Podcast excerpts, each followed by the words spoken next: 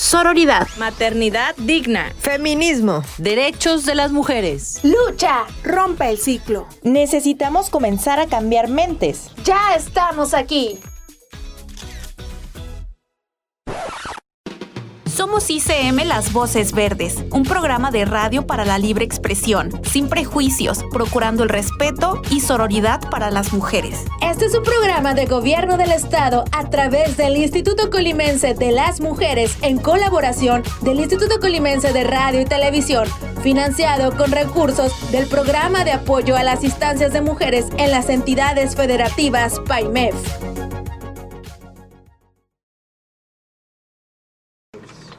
Hola, bienvenidas a una emisión más de ICM Las Voces Verdes.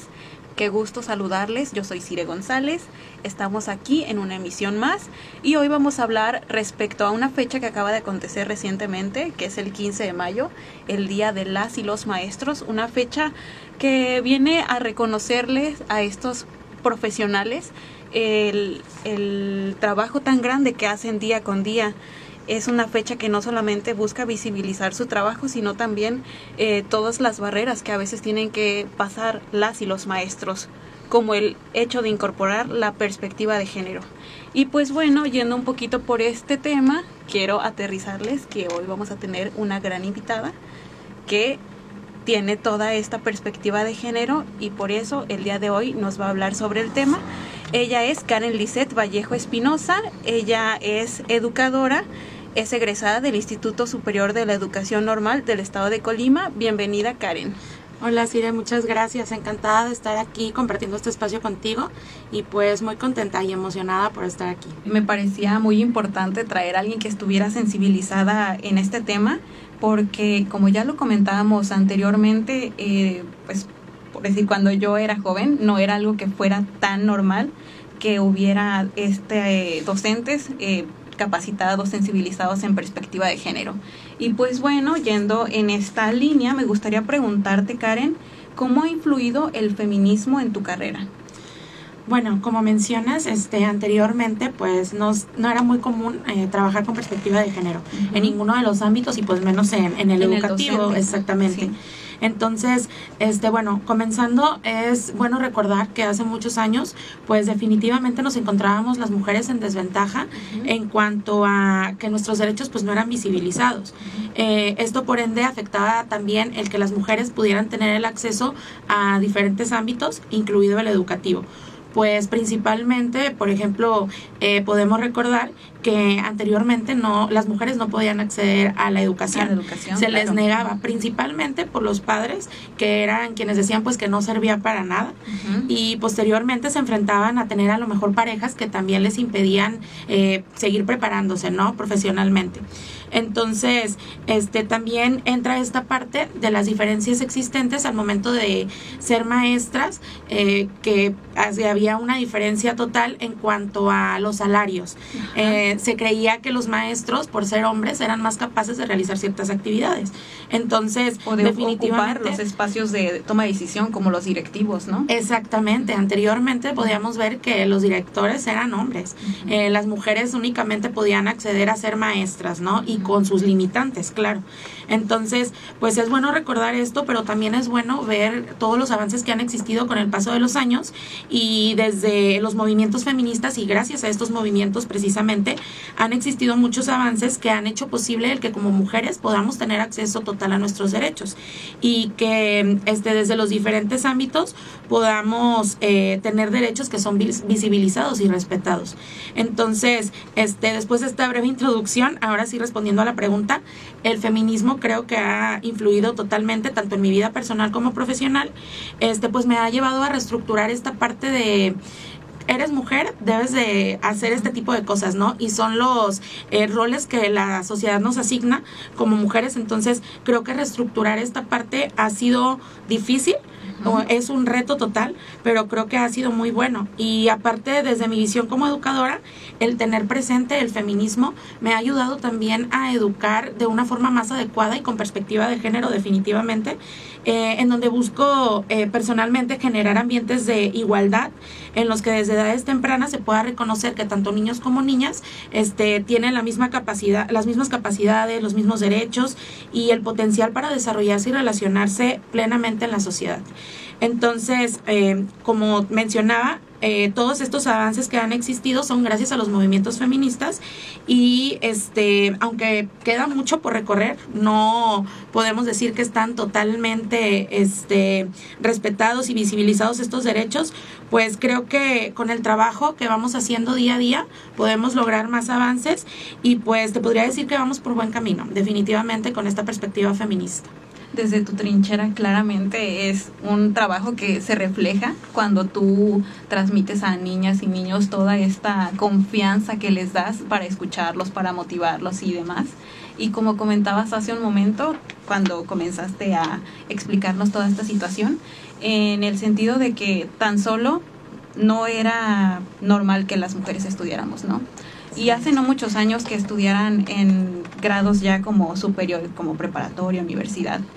Y yendo un poco más a la cuestión del feminismo, eh, sabemos que ha, ha, sido pues un boom en los últimos años y pues bueno, ¿qué tanto ha impactado los nuevos modelos de enseñanza? Ya nos comentabas que tú eres una maestra que educa a través de la perspectiva de género y que escucha a las y los niños y valida por igual sus opiniones, sus, eh, sus expresiones y todo esto. Entonces me gustaría que nos platiques un poco sobre esto. Bueno, eh, claramente es muy importante esto de escuchar, saber escuchar y saber sobre todo detectar las necesidades de niños y niñas. Y creo que todo parte desde que empezamos a ser visibles niños y niñas, es decir, incluir o empezar a, meter esta parte del lenguaje incluyente, ¿no? Anteriormente sabíamos que eran niños, exactamente, nombrarlos, este, porque anteriormente eran niños. Y las niñas pues estábamos acostumbradas a escuchar eh, niños, o todos, por ejemplo, ¿no? Entonces, iniciar con este lenguaje incluyente en donde podamos decir niños, niñas y empecemos a hacerlas visibles, a nombrarlas, pues es muy importante. Entonces, este, los modelos de enseñanza que han surgido en los últimos años han tenido muchos cambios. Eh, ya no es la educación tradicional que se tenía anteriormente, ya no es este, pues esta parte de tener que memorizar, tener que estar apegados únicamente a una línea educativa. Eh, todos los modelos que han surgido estos años eh, actualmente han impactado más y se han inclinado más a esta cuestión de la perspectiva de género que aunque es muy difícil adoptarlos eh, como maestros, como maestras, creo que es una de las cosas más importantes. Entonces, los modelos de enseñanza nos sirven para generar precisamente estas propuestas en las que vamos a intervenir o en las que pretendemos intervenir con niños y niñas. Y creo que desde el planear todas estas dinámicas, todas estas estrategias que vamos a utilizar para educar, pues debemos de empezar a, trabajar ya con perspectiva de género eh, y educar también para que los niños y las niñas empiecen a, desde edades tempranas, trabajar con esta perspectiva de género. Y qué bueno que existan estos nuevos modelos educativos para empezar a formar en las y los niños, tan solo como lo mencionaba desde el lenguaje. Así es, creo que es muy importante y creo que eh, pues aprendiendo todas estas partes, todo esto de perspectiva de género, el interesarnos por estos temas, que creo que es algo muy importante, que ya ahorita incluso maestros hombres lo han empezado a adoptar, aunque es muy difícil, pues es muy importante, porque estamos trabajando en beneficio de la educación de niños y niñas y pues definitivamente esto es como lo principal para empezar a educar de la manera más adecuada. Muy bien, Karen. Y para ti como maestra, ¿cuál es esta importancia de educar con perspectiva de género? Eh, bueno, como te lo comentaba, sin duda es esencial. Este, creo que actuar con perspectiva de género eh, en todos los ámbitos es importante y en el educativo todavía más, porque como la palabra lo dice, pues estamos educando, educando desde infancia. Entonces, qué mejor que empezar en este momento a eh, educar con perspectiva de género, haciendo saber que niños y niñas son iguales, que tienen las mismas capacidades, que tienen el mismo potencial de desarrollarse, de hacer las actividades, que no por ser niño, por ser niña podemos hacer mejor las cosas y que claro, pues cada, cada uno, cada una va a tener sus propias habilidades y pues que no por eso va a valer más que otro, ¿no? Entonces creo que la perspectiva de género sin duda es algo que se debe de aplicar en todos los ámbitos, pero eh, especialmente en el educativo, porque pues como te mencionaba, estamos educando. Entonces, con ello también viene esta parte de eh, no hacer distinciones, de no discriminar o crear pensamientos en los que sigamos cayendo en el mismo error, de que los niños, por ser hombres, pueden hacer más cosas, ¿no? Y empezar a valorar más también eh, el actuar de las niñas y de hacerlas sentir que son importantes, porque realmente lo son, ¿no? Entonces, eh, como mencionabas, pues desde el momento de nombrarlas, pues ya estamos visibilizando esta parte y pues estamos eh, generando, como dices, que ya no les cueste más adelante hacerlo, ¿no? Entonces, creo que esa es la parte de, de educar con perspectiva de género y que definitivamente se debe de implementar en todas las instituciones educativas. Creo que es lo más importante.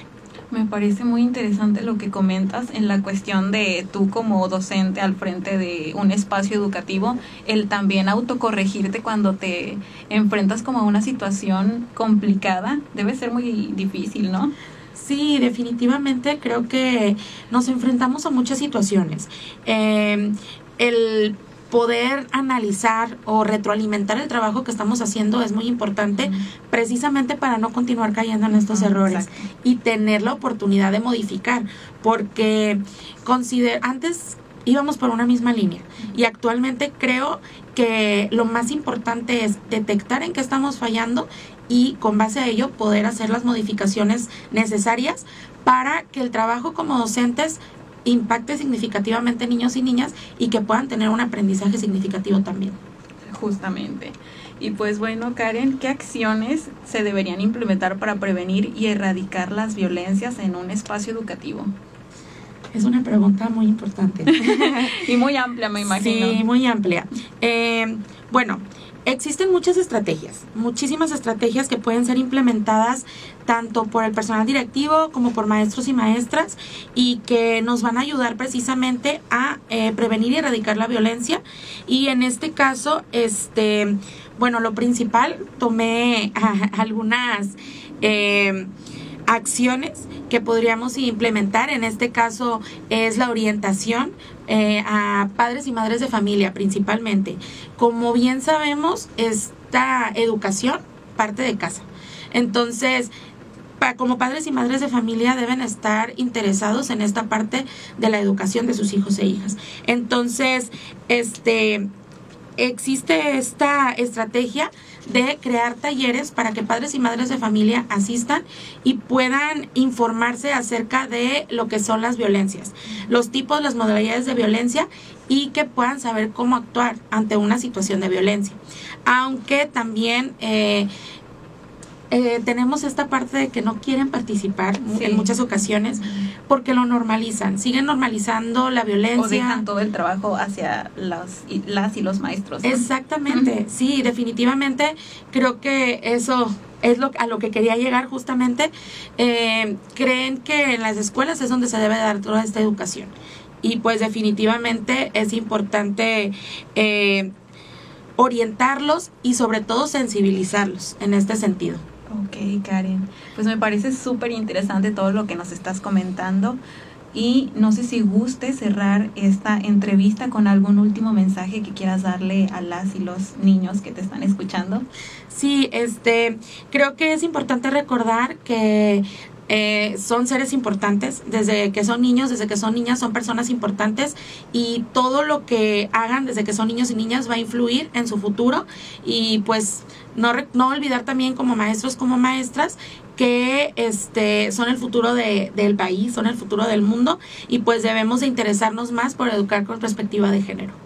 Pues muchísimas gracias Karen por todo lo que nos has aportado el día de hoy. Sabemos que llegará a las personas necesarias, entonces pues esperamos tenerte de regreso aquí en ICM Las Voces Verdes. Muchas gracias, Ire. Encantada de haber compartido este espacio contigo. Eh, espero que esta información, información sea de mucha utilidad para las personas que nos escuchan y pues encantada de volver. Muchísimas gracias, Karen, por esta entrevista y recuerden Si mi voz se apaga, que la de ustedes retiemble. Somos ICM, las voces verdes.